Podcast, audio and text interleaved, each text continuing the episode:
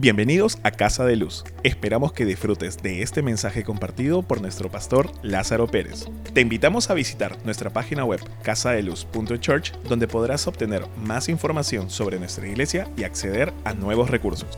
Este día también la semana pasada comencé una nueva serie, como dije, que he titulado Ubícate donde vivirás, pasado, presente o futuro, y estuve hablando acerca del pasado.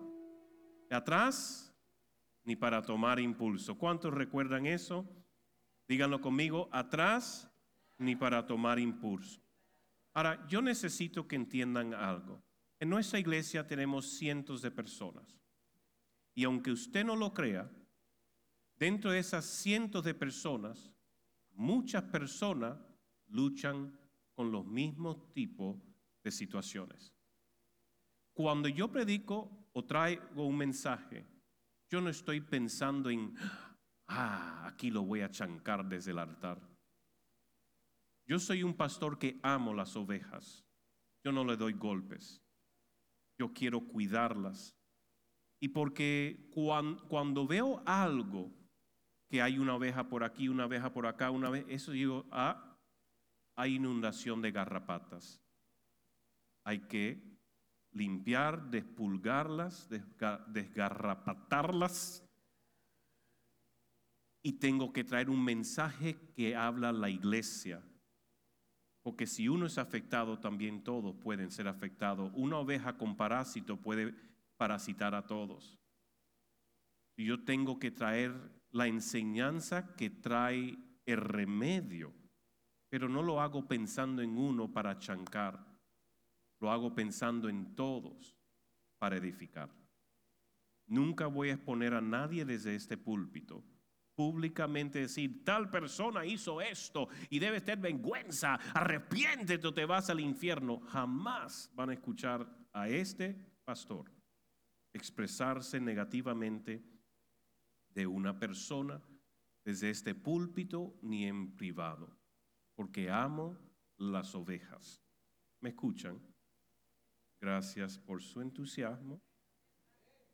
Pero se lo digo porque sé que hay personas que posible se molestaron con el pastor pensando que estaba predicando de ellos la semana pasada y algunos hasta em, cogieron y se fueron en medio del servicio.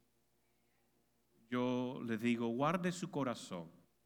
Yo no hago cosas para condenarle, pero si la palabra le está trayendo un ardo convicción, su tema es con Dios.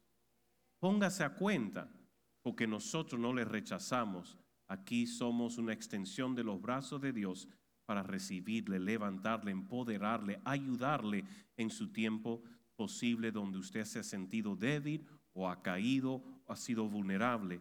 No estamos para chancarle, estamos para levantarle. Espero que eso quede bien, ¿ok? Y quede claro. También quiero que como iglesia nos estemos preparando.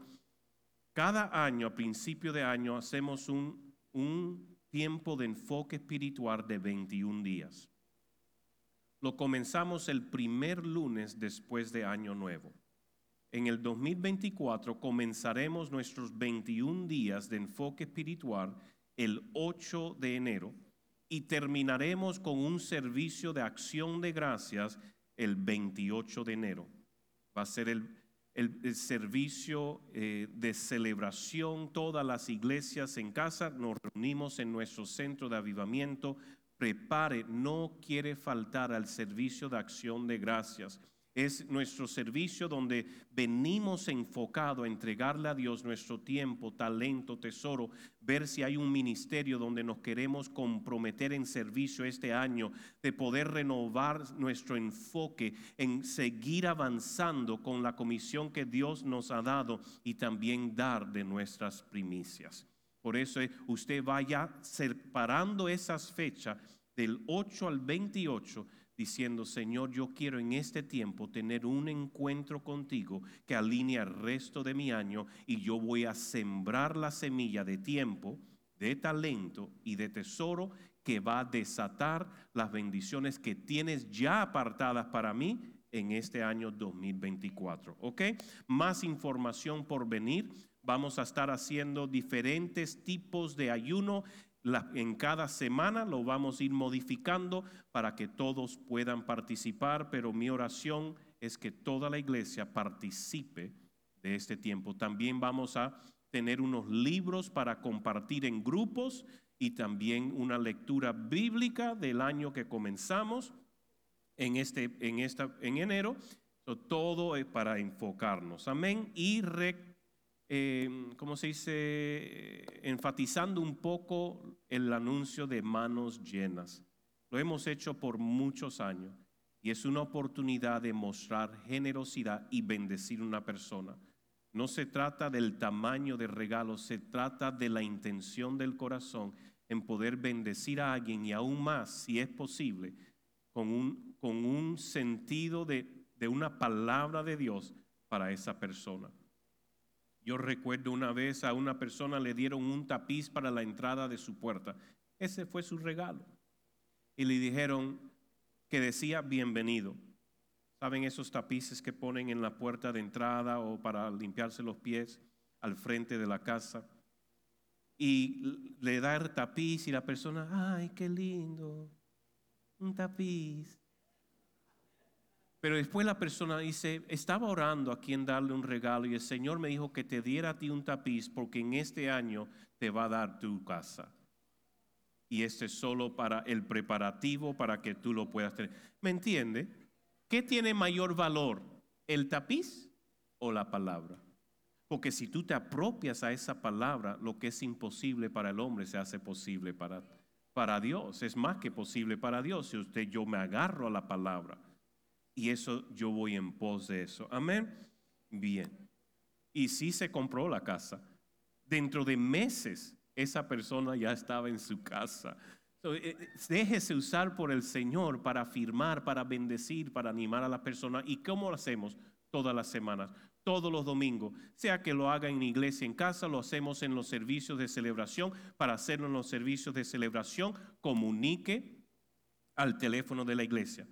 Para hacerlo en los servicios de iglesia en casa, comuníquelo con uno de los anfitriones a donde usted vaya a participar. Ese es lo único que pedimos y de ahí se le da un momento y usted pueda compartir con las personas que están en iglesia en casa. Anfitriones, les pido un favor, tómense foto en grupos, así mientras están recibiendo la palabra o en algún momento en el grupo de la, de la iglesia en casa que visitó y mándenos su foto. ¿Estamos listos para continuar con esta serie? Muy bien. Estoy acabando de ver que estas no son mis notas actualizadas. Pero está bien porque lo cargo aquí adentro. ¿ah?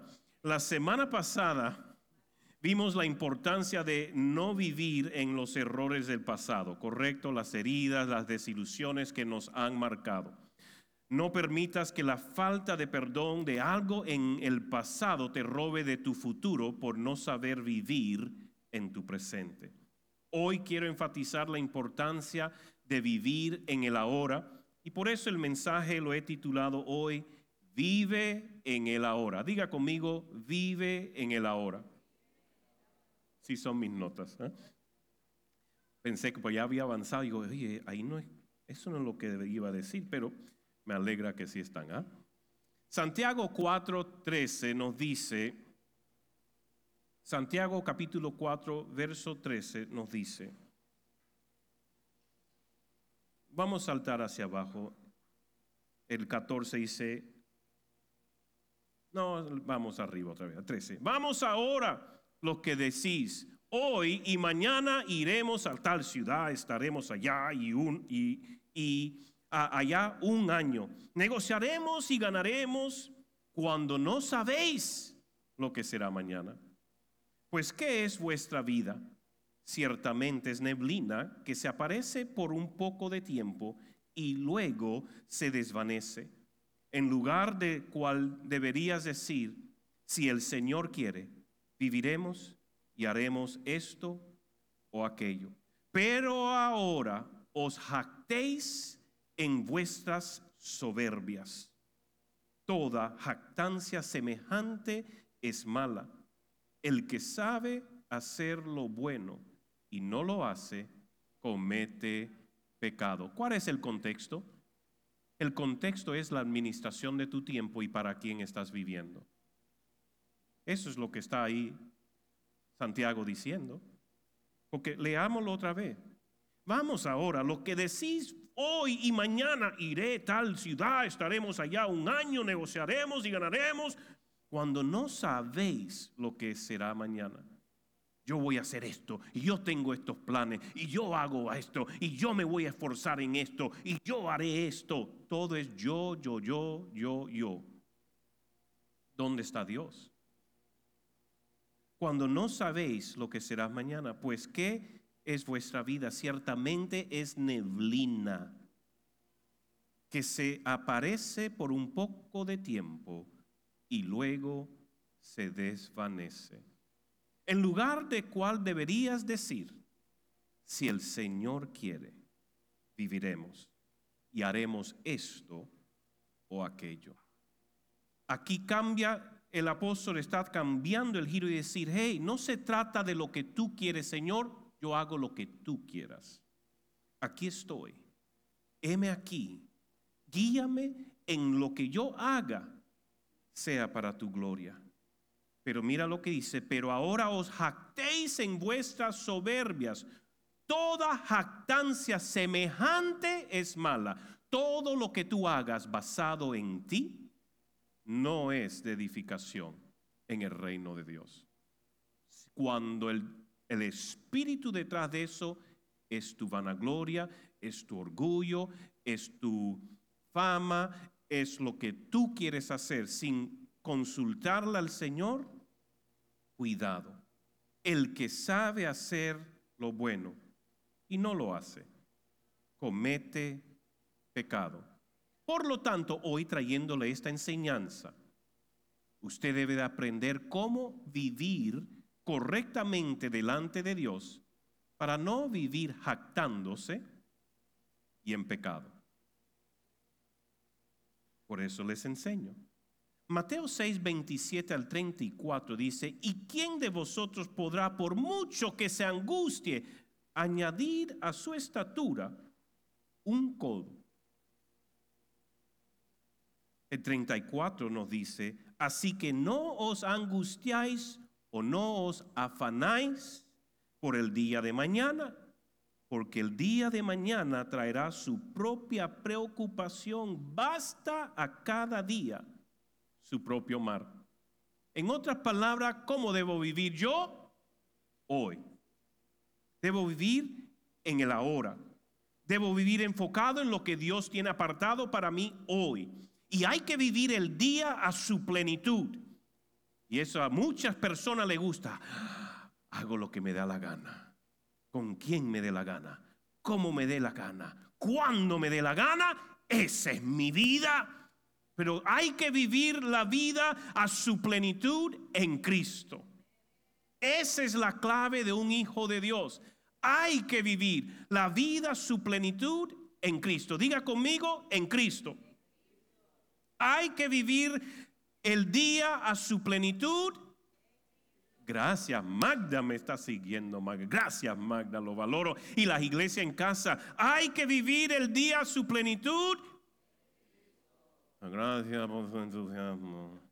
Hay que vivir el momento en que nos encontramos Hoy es el día que Dios nos ha entregado a nosotros. Y cada día que yo despierto es un regalo de Dios para yo hacer las cosas en conformidad a Dios, de la mano de Dios, avanzando su reino. Salmo 118, 24 dice, este es el día que hizo el Señor. Nos gozaremos y alegraremos en él. ¿Cuál es el día para gozarnos? Hoy. ¿Cuál es el día para alegrarse? Hoy. No algún día seré feliz, algún día celebraré, algún día eh, voy a hacer lo, eh, lo bueno delante de Dios o lo correcto. No, hoy es el día de estar celebrando la grandeza de Dios, la misericordia de Dios. Hoy es el día de uno vivir con un enfoque. Dios y yo a conquistar el mundo. Y no estoy hablando del globo terrestre. Estoy hablando de su familia, su vecino, su compañero de trabajo, la caserita del, mercado. Voy a conquistar, Señor, entrégame uno para tu reino. Es nuestra intencionalidad estar presente en el momento que nos llevará a vivir sin remordimientos. ¿Cuántos desearíamos tener otra oportunidad con nuestros hijos cuando eran pequeños? Piénselo. ¿Cuántos desearíamos tener esa oportunidad con los pequeñitos? Otra oportunidad de ese trabajo que era muy bueno, pero no lo supe cuidar. Tener otra oportunidad en esa relación que tanto me amaba la persona, pero por mis inseguridades me llevaron a perderla. No podemos regresar el tiempo, pero sí podemos vivir activamente consciente de la hora. Muchos padres pierden tiempo con sus hijos por el afán de diario vivir. Y cuando el hijo viene a la casa, eh, eh, está en la casa chiquitito, el padre llega, quiere sentarse por lo cansado que está y le dice, papá, vamos a jugar. No, estoy muy cansado.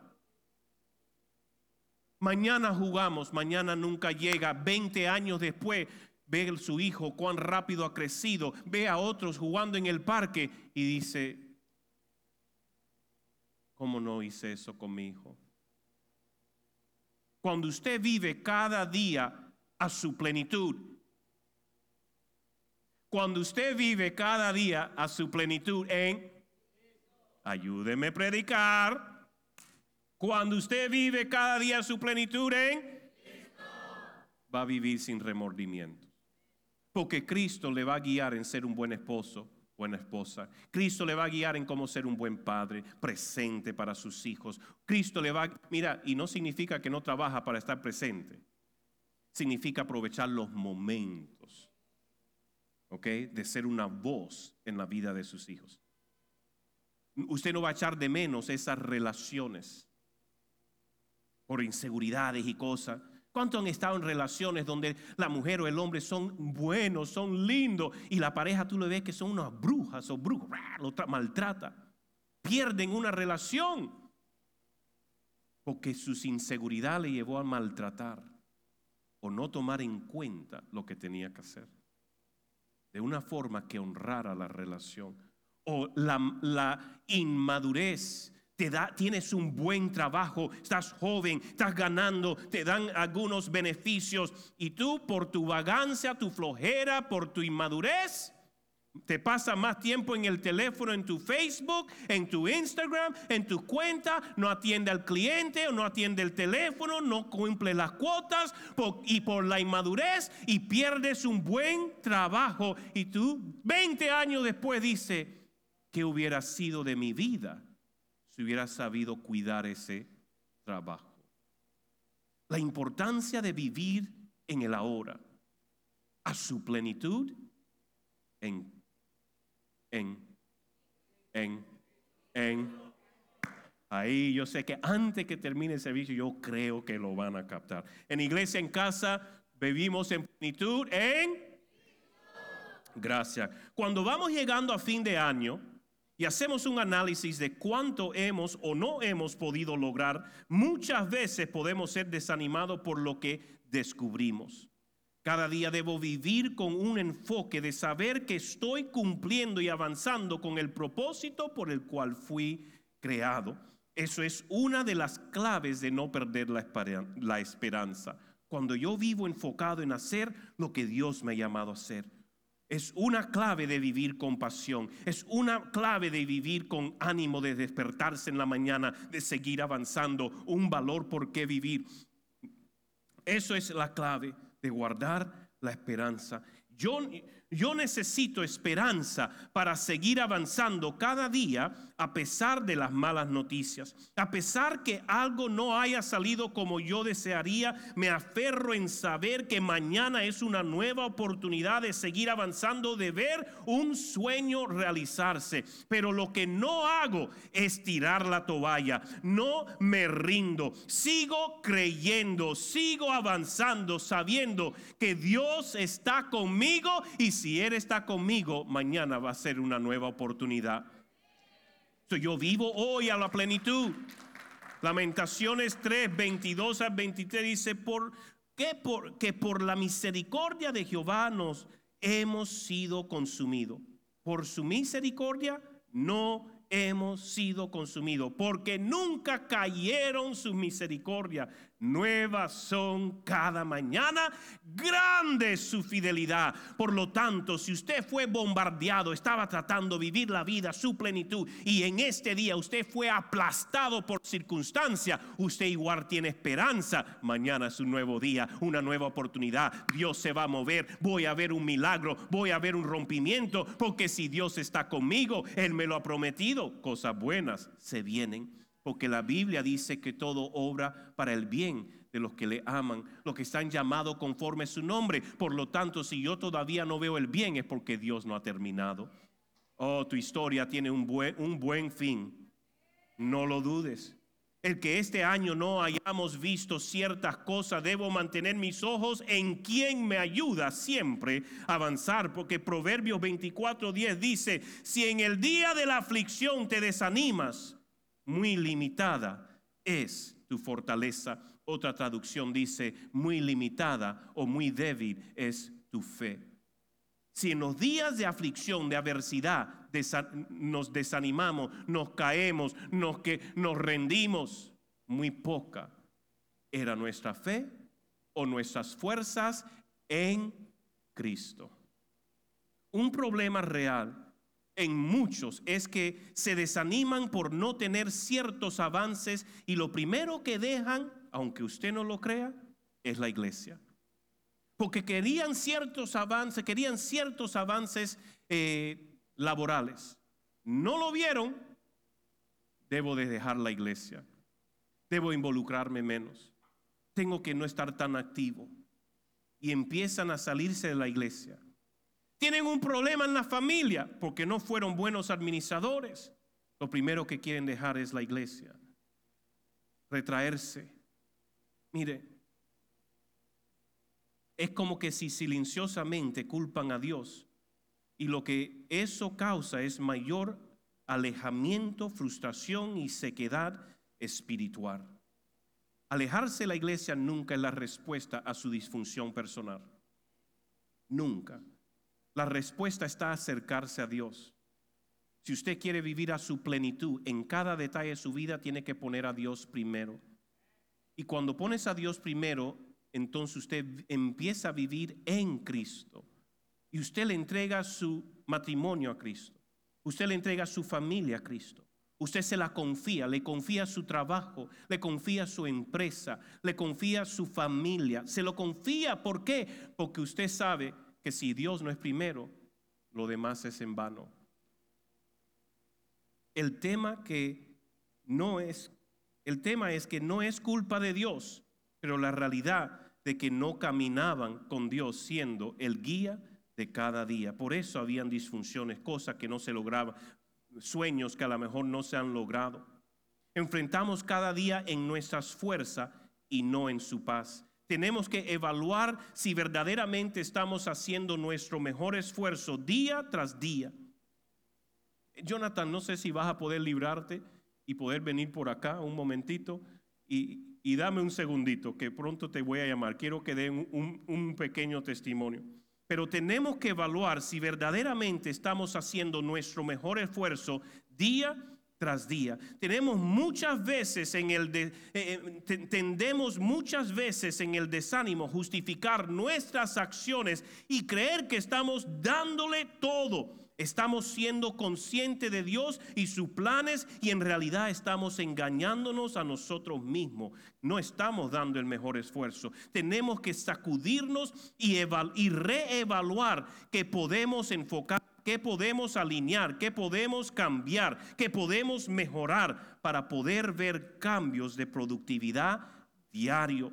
Yo debo de vivir pleno hoy para seguir avanzando en lo que Dios me ha llamado a hacer. ¿Saben? Hay muchos problemas en nuestra vida que se resolvieran si hiciéramos algunos cambios. Y si nada cambia, pues nada cambia. Si tú no cambias, nada cambia. Cuando usted enfrenta resistencia, no es porque Dios le está queriendo mantener o retener una, una bendición o, una palabra o una promesa. Muchas veces son cosas que nosotros debemos de alinear para impulsarnos más de Dios, traernos mayor enfoque. Y muchos problemas se pueden resolver en nuestra vida haciendo cuatro cositas. Mira, rapidito se los presento. Hay que cambiar, mira, muchos problemas de salud se mejora si usted cambiara lo que come. Pequeño cambio, grandes resultados. ¿Me escucha? Cambia lo que come y muchos problemas de salud los vas a arreglar, muchísimos. Cambia hábitos. Si usted cambiara ciertos hábitos, la productividad sería más evidente en su vida. Porque muchos tienen el hábito de ponerse, echarse en el sofá, en el mueble, en la cama y encender el televisor dos, tres, cuatro, cinco horas.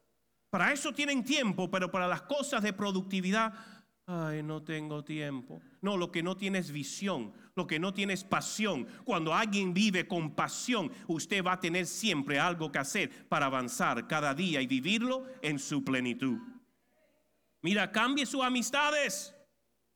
¿Qué? Sí, porque muchos serán descarriados de sus metas o hasta aún de su llamado o aún su fe por tener las malas amistades o incorrectas amistades en su vida. Y muchos siguen arrastrando estos anclas, diciendo mis amigos, mi cosa, y lo que hacen es robarte tu enfoque en Cristo. Cambia tus amistades y verás tu fe incrementar. Ay, esa no le gustó a muchos, yo creo. ¿Quién sabe? Cambia lo que dices. Cambia lo que sale de tu boca y verás cómo crearás un mejor entorno. Este día, qué porquería de día. Buenos días, ¿cómo está? ¿Qué tiene de bueno? Buenos días. Dios te bendiga. Cambia lo que usted dice. Y usted verá cómo empiezas a cambiar todo tu entorno. Hay que traer cambios. Si usted no ha visto cosas ocurrir en este último año, empiece a ver qué cambio puedes hacer hoy para que tu el fin de año termine mejor que el, todo el resto del año. ¿Sabe? Dios puede hacer en 30 días lo que no has hecho en 11 meses.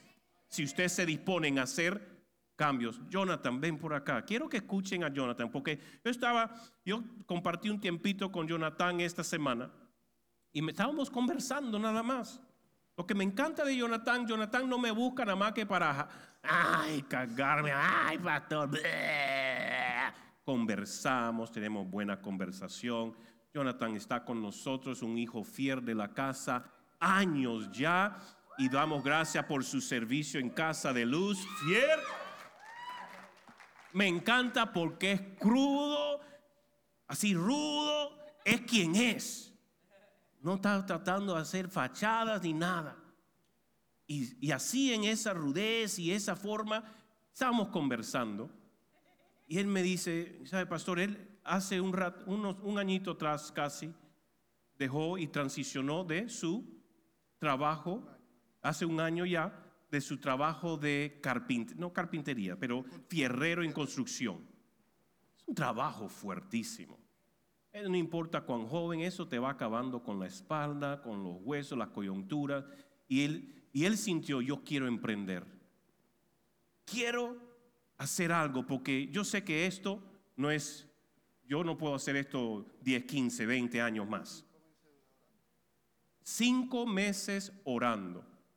Y bueno, el Señor le dio la idea, comprarse una moto y hacer delivery. Mira, si usted necesita algún tipo de delivery o recoger, este es tu hombre.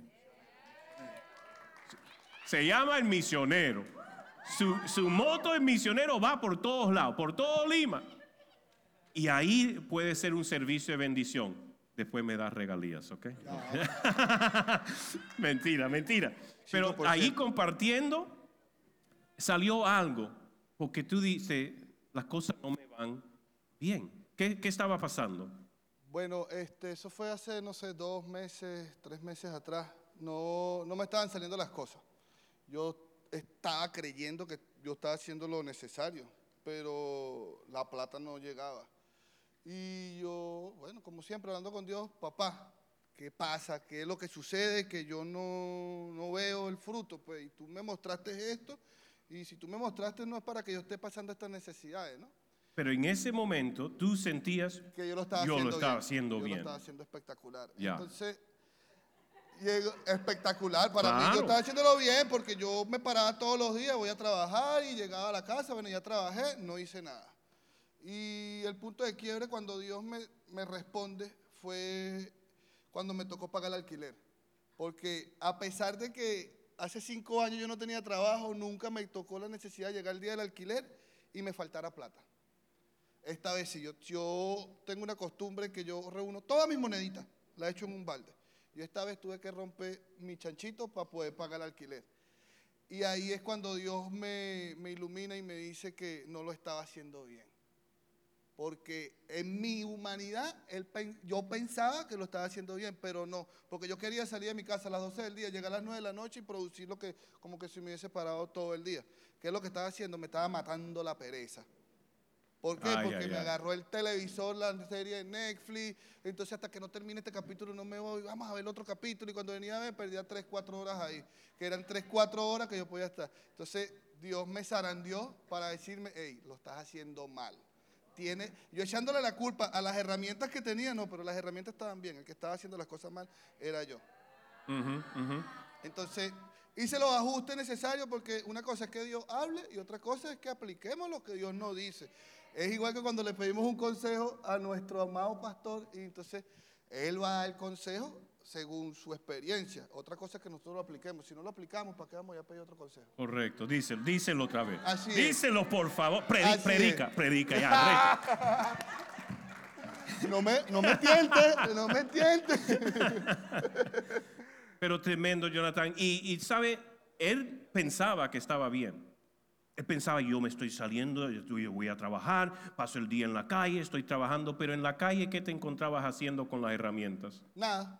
Me paraba en una esquina, esperaba que me cayera un pedido, pero me sentaba a ver el TikTok, enchufado ahí en la moto, o de repente me voy para donde el pata aquí a hablar un rato, no le prestaba atención a lo que estaba haciendo, lo que y, tenía que hacer. y estaba jurando que estaba haciendo un gran día laboral. Y Señor, ¿cómo es posible? Yo salgo a trabajar todos los días y no veo el incremento, no veo la promesa. Señor, tú me dijiste de este trabajo. Yo te confié, yo compré el misionero, me lo he- y hasta se pone uno de víctima, pobrecito yo, todo lo que he sacrificado por seguirte a ti mientras estaba guiando. Pero nosotros, ¿cuánto no hacemos lo mismo? Dios no me responde, pero no oro. No veo el respaldo de Dios, pero no sirvo. Entonces, ¿cómo es que queremos? Tenemos que tener ese momento, Dios, ¿qué está pasando? Pero no, Dios, ¿qué está pasando? Es reclamar, sino para reflexionar. Señor, ¿qué debo de cambiar yo? Porque si no hay productividad en su vida es porque hay cosas que cambiar. Y usted tiene que ver qué es lo que hace cada día.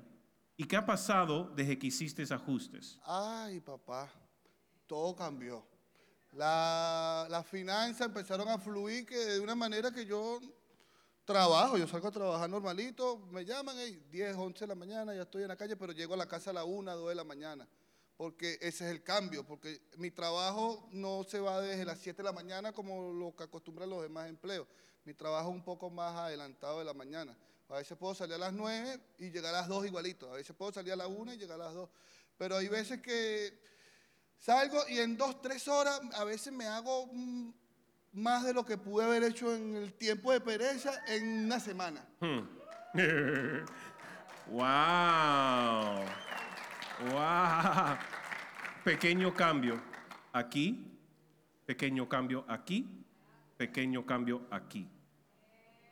Porque el Señor le puede decir, tienes que cambiar, te he dado herramientas, úsalas adecuadamente y verás. Pero Él dice, pero Señor, ya la tengo. ¿Sabe qué? Pero cuando entra el pedido, si no lo ve porque está en TikTok, ahí hay un problema. Si hay alguien que le está llamando, pero no escuchó porque estaba haciendo un video, ahí hay un problema. No culpes a Dios por tú no estar enfocado y viviendo el día a la plenitud. Usted debe trabajar a la plenitud, gozar a la plenitud. Vivir a la plenitud cada día en Cristo. Gracias, gracias. Ahora, ¿cómo vencer desenfoque? ¿Cómo vencer agotamiento? ¿Cómo vencer desesperanza? Le voy a dar tres puntos bien rápido. ¿Qué hora es? Me quedan dos minutos. Bien, gloria a Dios. Número uno, alimenta la esperanza. Si usted quiere vencer desenfoque, agotamiento y desesperanza, tiene que alimentar la esperanza. Jeremías 29, 11 dice, porque yo sé los pensamientos que tengo acerca de vosotros, dice Jehová, pensamientos de paz y no del mal, para darlos el fin que esperáis. Los planes de Dios para nuestra vida son buenos. Diga conmigo, son buenos. Los planes de Dios son buenos para mi vida. Por lo tanto, si no estoy experimentando lo bueno, es porque algo debe de cambiar en mí, o algo debo de enfocarme, o algo debo de decir, Dios, ordéname, porque yo sé que tus planes son buenos.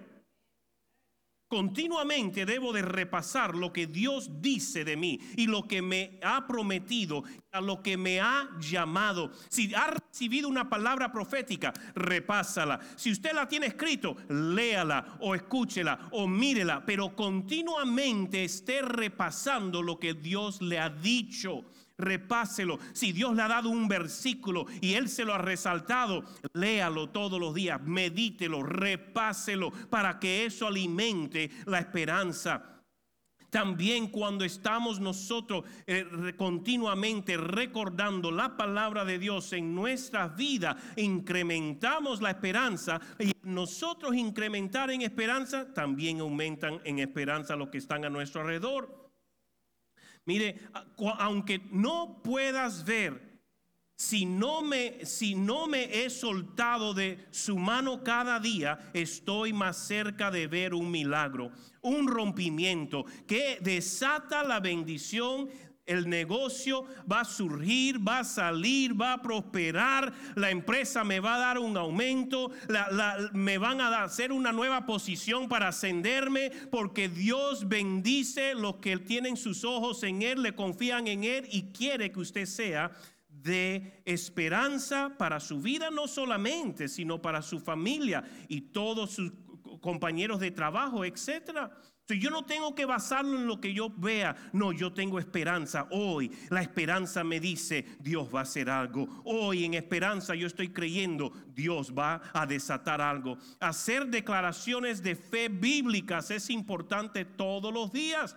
No hablo solo de positivismo, no te equivoques con eso. No es positivismo. Hoy es un gran día cuando no lo cree. Hoy usted lo que hace es declarar, hoy es el día que hizo el Señor, es día de alegría, es día de gozo. Hoy yo me gozaré en el Señor. Yo empiezo a hacer declaraciones bíblicas que me enfocan, me alinean, me impulsan, me llenan de esperanza para ver las cosas cambiar a mi alrededor. Cuando damos ánimo a otros, incrementamos esperanza, aumentamos fuerza y valentía, edificamos en otros esperanza. Esperanza bíblica es la expectativa gozosa de que algo bueno sucederá. No importa que el mundo se esté perdiendo, está en llama. Esperanza te dice, yo no me voy a quemar por donde yo camino. El Señor hace un camino en medio de las llamas porque Dios está conmigo. Oh, hay aguas que se vienen. Se viene un tsunami,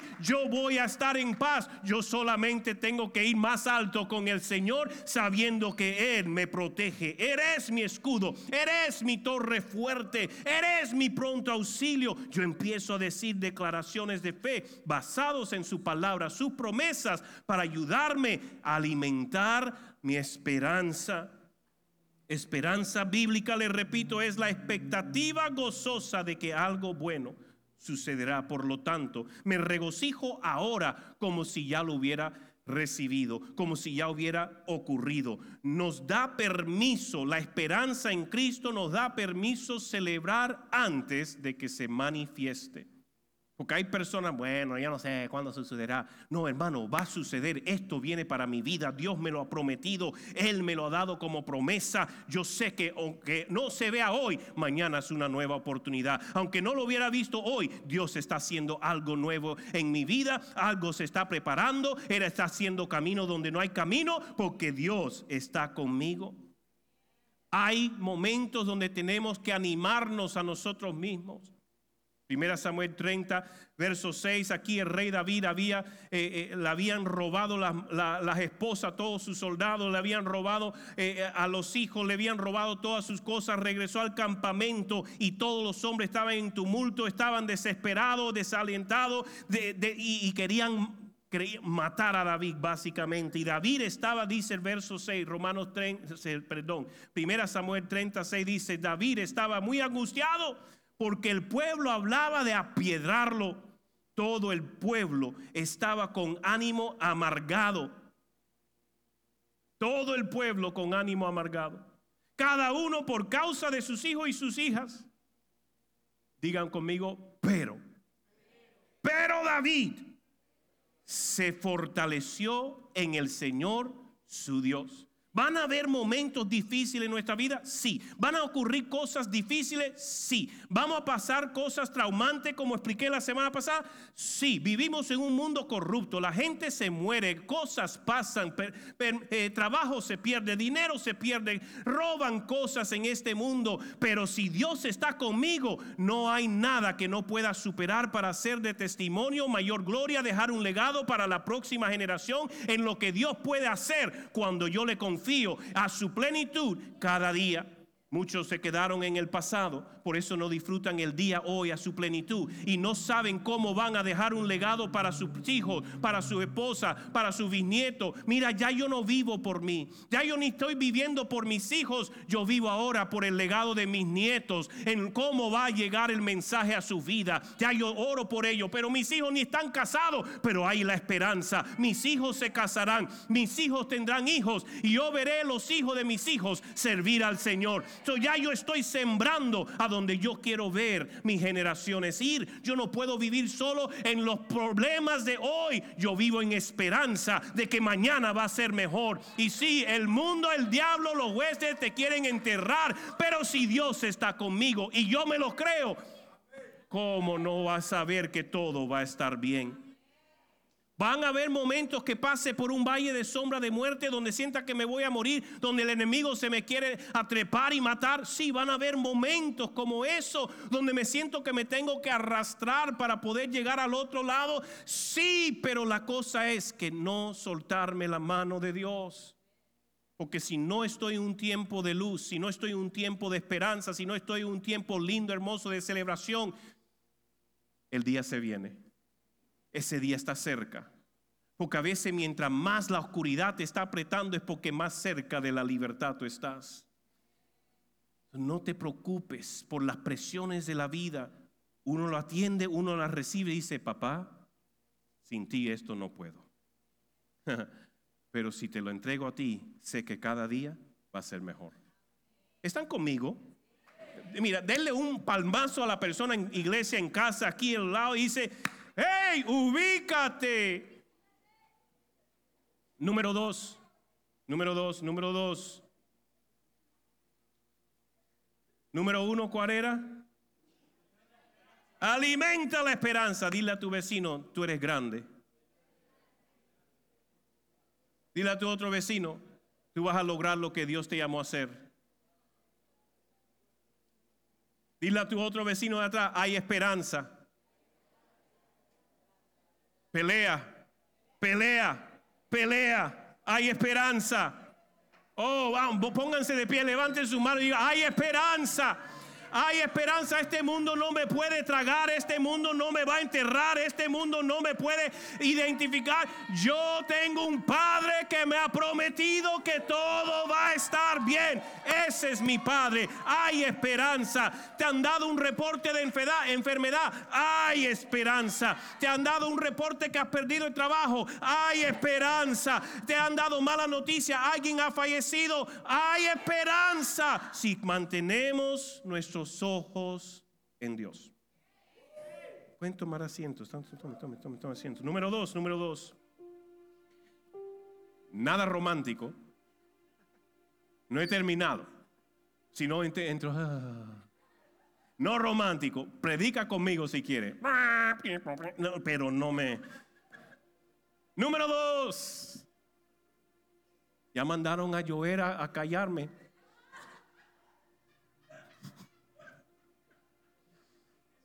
Número dos. Por eso, predica conmigo, Joel. Predica conmigo. Ah, vamos a practicar. No, tienes que dar un poquito de. Si hago un énfasis, haz un énfasis. ¿Ok? Eh, Tienes que ver videos de iglesias afroamericanas en los Estados Unidos. Esa gente sabe predicar con un tecladista. El tecladista sabe predicar con el pastor. El pastor está ahí trayendo y el tecladista está atrás. ¡Wow! Llevándolo a otro nivel. Número dos, mantén los ojos en el premio. Mantén los ojos en el premio. Filipenses capítulo 3, verso 14 dice, prosigo a la meta, al premio del supremo llamamiento de Dios en Cristo Jesús. Prosigo la meta, al premio del supremo llamamiento de Dios el, en Cristo Jesús. Tenemos que proceder. Número dos, mantener los ojos en el premio. Por eso yo tengo que, yo no voy a avanzar si yo no puedo ver. Yo no puedo ir a donde yo no veo. Yo tengo que ver a donde Dios me ha llamado. Si yo no lo veo, yo no lo voy. No voy detrás de eso. ¿Cuántos quieren ver la bendición de Dios? ¿Cuántos quieren ver la gloria de Dios? ¿Cuántos quieren ver su vida ir a otro nivel? Tienen que verlo primero en el espíritu y ir en pos de eso. Tú no vas a ir en pos sentado en el sofá. No vas a ir viendo Netflix eh, desde, desde su cama. No vas a ir bien estando iglesia en casa con los mocos en los ojos, acostado en pijamas. No vas a ir a otro nivel. Pero cuando haces el esfuerzo, te vas a una iglesia en casa, vienes al centro. Dios está diciendo, ese es mi hijo, está viniendo en pos de mí. Vamos a hacer algo diferente. Hay que sacudir esas cosas. Y si él hace un esfuerzo, pues yo lo respaldo. Pero si él no hace nada, ¿qué voy a hacer yo? Porque de algo yo he aprendido, yo no puedo querer ayudar a alguien más de lo que la persona quiere ayuda. Muchas veces Dios no, no es que no nos quiera ayudar, es que no le decimos, Dios, aquí hago mi parte. Yo hago mi parte. ¿Qué más necesita que yo haga? Porque yo sé que si yo estoy siguiendo tu voz, tú me das un respaldo. ¿Sabe? Un barco de vela sin viento no va a avanzar mucho. Pero cuando yo subo la vela y lo pongo con el viento en popa, ese barco va a fluir. ¿Cuál es mi responsabilidad? Subir la vela. ¿Cuál es mi responsabilidad? Posicionarla para que el viento del Espíritu Santo sople detrás de todo lo que Él me ha mandado hacer. Y eso va a traer un movimiento que y va a causar que pasen cosas en tu vida, lo que no has visto en 11 meses vas a ver en 30 días. ¿Me escucha? ¿Me escucha? Hay veces que no podemos ver el premio. Para ver el premio o la promesa hay momentos donde debemos ver lo que Dios puso en nuestras manos. Si no puedes ver el premio, la promesa de lo que Dios te ha dicho, empieza a ver, aunque sea lo que estás en tus manos.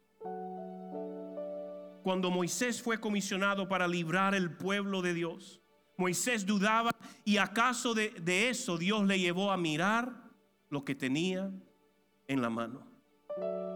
Y en el Éxodo capítulo 4, verso 2 al, al- en adelante dice, ¿qué es eso que tienes en tu mano?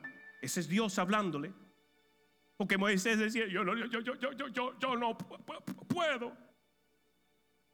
Pero Dios le dice, ¿qué tienes en tu mano, Moisés? Algunos pre- preguntan, pero pastor, mis, mis finanzas no, no mejoran. ¿Qué tienes en tu mano? Pastor, eh, mi empresa no levanta. ¿Qué tienes en tu mano? Pastor, mi familia se está destruyendo. Hmm. ¿Qué tienes en tu mano? ¿Qué es lo que Dios te ha puesto accesible? Verso 5 di- dice, por esto creerán que se te ha aparecido Jehová, el Dios de tus padres, el Dios de Abraham, el Dios de Isaac y el Dios de Jacob. ¿Con qué? Con lo que tenía en su mano. Déjame ahondar un poquito más. Continuando el verso 2 dice, ¿qué es esto que tienes en tu mano? Le preguntó Jehová. Una vara le respondió Moisés. Échala al suelo, le dijo Jehová. Él la echó al suelo y se convirtió en una culebra. Y Moisés huía de ella. Entonces Jehová le dijo a Moisés, extiende tu mano y tómala por la cola. Él extendiendo su mano y la tomó y volvió a ser vara en su mano.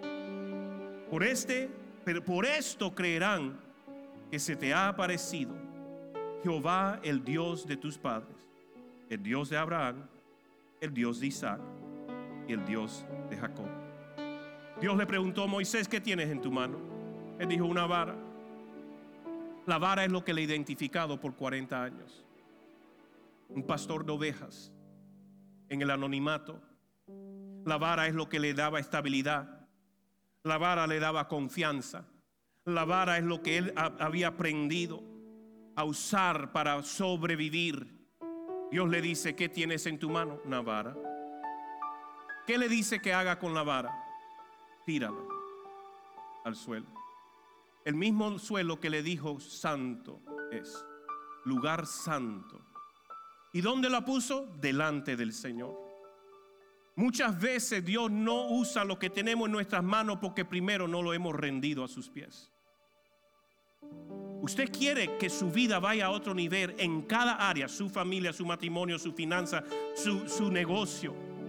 Lo que le ha identificado, lo que usted se ha esforzado, lo que usted se ha sudado, esté dispuesto a ponerlo a los pies del Señor. Y Él te va a decir cómo levantarlo. Y cuando tú levantes eso delante del Señor, cuando Él te dice, ahora, dice, por esto creerán que, que sé, por esto creerán que se te ha aparecido Jehová, el Dios de tus padres. ¿Cómo es posible que tu negocio sea tan próspero cuando todos aquí están fracasando? Déjame presentarte mi Padre. Él me dio la estrategia. ¿Cómo es posible que en una generación donde todos se han divorciado en tu familia, en la tuya parezca estar tan contentas? Ah, déjame hablarte de mi padre. Porque 20 años atrás le entregué mi matrimonio. Le entregué mis hijos. Le entregué mi trabajo. Le entregué mi empresa le entregué mis hobbies, le entregué mis dones, mis talentos, mi educación, se lo entregué y Él me dio y me dijo cuándo levantarla. Y cuando yo lo levanté en su nombre, Él lo usó para impactar el mundo que me rodea. La cosa es que queremos hacerla en nuestras fuerzas, en nuestra sabiduría, en nuestro razonamiento, en nuestro tiempo y reclamarle a Dios de algo que no prospera, pero evaluemos lo que tenemos en nuestra mano ha sido consagrado por Dios? ¿O es algo que sigo guardando? ¿Se lo he puesto a sus pies o lo he seguido cargando? Tanto fue cuando Él se lo puso a sus pies que lo que Él vio le espantó. Eso es prédica para otro día. Nada de eso estaba en mis notas.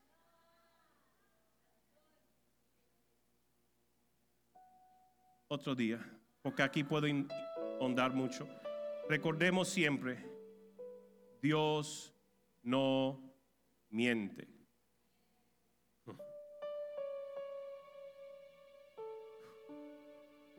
Dios no miente.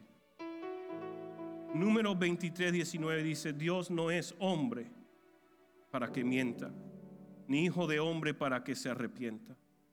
¿Acaso dice y no hace? ¿Acaso promete y no cumple? Si algo yo he podido experimentar en casi o en 38 años de caminar con el Señor, es de que nunca me ha mentido. Ha sido siempre fiel. En las buenas y aún más en las difíciles. He visto que nunca me ha abandonado. Pero yo me quedaba ahí. Dijo, papá, tú me has prometido. Tú no me abandonas. Tú no eres hombre para que mienta, ni hijo de hombre para que te arrepientas. Yo me agarro a tu palabra. Aún en los momentos de arduo dolor, sabía el Señor me levantaría. Porque Él me había prometido.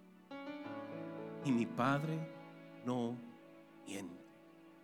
Nosotros podemos mentir, pero Dios no puede mentir. Eso es algo que Dios no puede. Porque Dios es verdad. Y porque Él es verdad, cuando Él habla, aunque fuera sido una mentira, se convierte verdad. Que Dios no puede mentir. Si Dios te dio un sueño, una empresa, un ministerio, una familia, lo que te prometió se cumplirá, pero debes ser intencional en vivir en el ahora de la mano de Dios. No podemos quejarnos en cinco años que nada ha cambiado si yo no cambio en redimir más, en, en redimirme más a Dios y seguir su guía. Tengo que cada día evaluar, Señor, me entrego más, me rindo más, te entrego lo que está en mis manos. Y número tres, para poder destruir, acabar con el vencer el, desenfoque, el agotamiento, la desesperanza. Número tres, yo me levanto cada día decidido a avanzar. Número tres, avanza cada día. El doctor Martin Luther King dijo, si no puedes volar, corre. Si no puedes correr, camina. Si no puedes caminar, gatea. Si no puedes gatear, arrástrate, pero avanza. Cuando nosotros determinamos que mayor valor tiene la promesa de Dios, la palabra de Dios en nuestra vida, tiene mayor valor que la circunstancia, no me importa lo que esté pasando, yo voy a avanzar. Como dije, si no puedo correr, camino. Si no puedo caminar, yo gateo. Si no puedo gatear, yo me arrastro. Y si ni tengo la fuerza para arrastrarme, por eso tengo unos amigos en mi vida de los que me pueden levantar y me dicen, vamos amigo, tú no puedes, pero en esta temporada te vamos a cargar. ¿Con quién estás caminando? Tiene mucho que ver, mucho que ver con cuánto estás avanzando. Mira los amigos que tienes alrededor. Si tus amigos no te inspiran a ir a otro nivel de fe, no son amigos. Filipenses 3, 12, 14. Pablo dice, verso 13, la última parte, me extiendo hacia lo que está adelante. La próxima semana voy a hablar un poco más de eso. Pero mire el Job. ¿Cuánto conocen la historia de Job? Muy pocas las personas que no. Yo he tenido cierto sufrimiento en mi vida y ni me atreviera a compararme a Job. Pero lo veo como un gran ejemplo. Y Job dice en el capítulo 17, verso 9, a pesar de todo, todo lo que estaba pasando, todos los llagas, la muerte de todos los hijos, mire, la única que quedó viva es la esposa. Y le estaba diciendo, maldice a Dios y muérete. ¿Qué tipo de esposa? Bruja.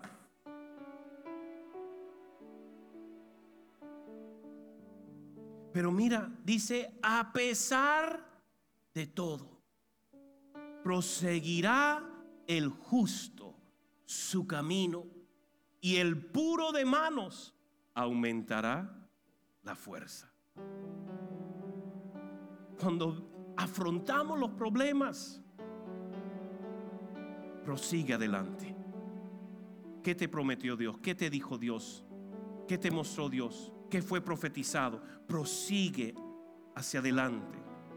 Y el puro de manos, el que realmente está agarrado a Dios, dice, aumentará la fuerza. Porque cuando uno escoge, a pesar de las tormentas, la lluvia, todo lo que esté pasando, uno se mantiene de Dios. La adversidad se convierte tu crecimiento en resistencia, resiliencia, fortaleza y eso servirá de gran testimonio a otra generación. Cuando tus nietos dirán, cuéntame papá la historia de abuelo cuando atravesó su cirugía y no dejó de alabar al Señor y profetizaba sobre las circunstancias. Cuéntame, papá, esa historia. Cuando lo diagnosticaron con una enfermedad sin cura y Dios le sanó. Cuéntame, papá, cómo es que mi abuelo fue el primer matrimonio exitoso todas las generaciones pasadas. Cuéntame, papá, cómo es que mi abuelo fue el primero en su generación de venir a Cristo. Y en ese mismo, en esa misma vida ser pastor de un movimiento en una nación. Cuéntame, papá, más de mi abuelo. Y lo que cuenta mi hijo es el legado de un hombre de fe. Porque en vez de tirar la toalla, proseguía en el camino proseguía avanzando de la mano de Dios y solo aumentaba en mis fuerzas. Cuando doctores dicen, ya no puedes, no puedes, no puedes, no puedes, no puedes, no puedes. Pero yo digo, ese no es el fin de mi historia. Cuéntame, papá, en cómo es que mi abuelo fue contra viento y marea y llegó a la meta. Proverbios 3, 5 al 6 es un proverbio con que yo me he aferrado de mi juventud. Confía en Jehová con todo tu corazón y no te apoyes en tu propia prudencia. Reconócelo en todos tus caminos y él hará derechos tus veredas. Desde muy jovencito me aprendí este proverbio. Yo decía, Señor, yo te encomiendo todo. Yo te confío mi vida. Solo he podido ver la mano de Dios. Y sí, hemos atravesado momentos difíciles, pero juntos. Y porque lo hemos afrontado juntos, siempre me ha dado la victoria. Si cerramos nuestros ojos. Gracias por escucharnos. También puedes encontrar este mensaje en nuestro canal de YouTube Casa de Luz. Si ha sido de bendición para tu vida, te animamos a que lo compartas con otras personas y nos ayudes a difundirlo dándole su mayor calificación. Hasta la próxima semana. Dios te bendiga.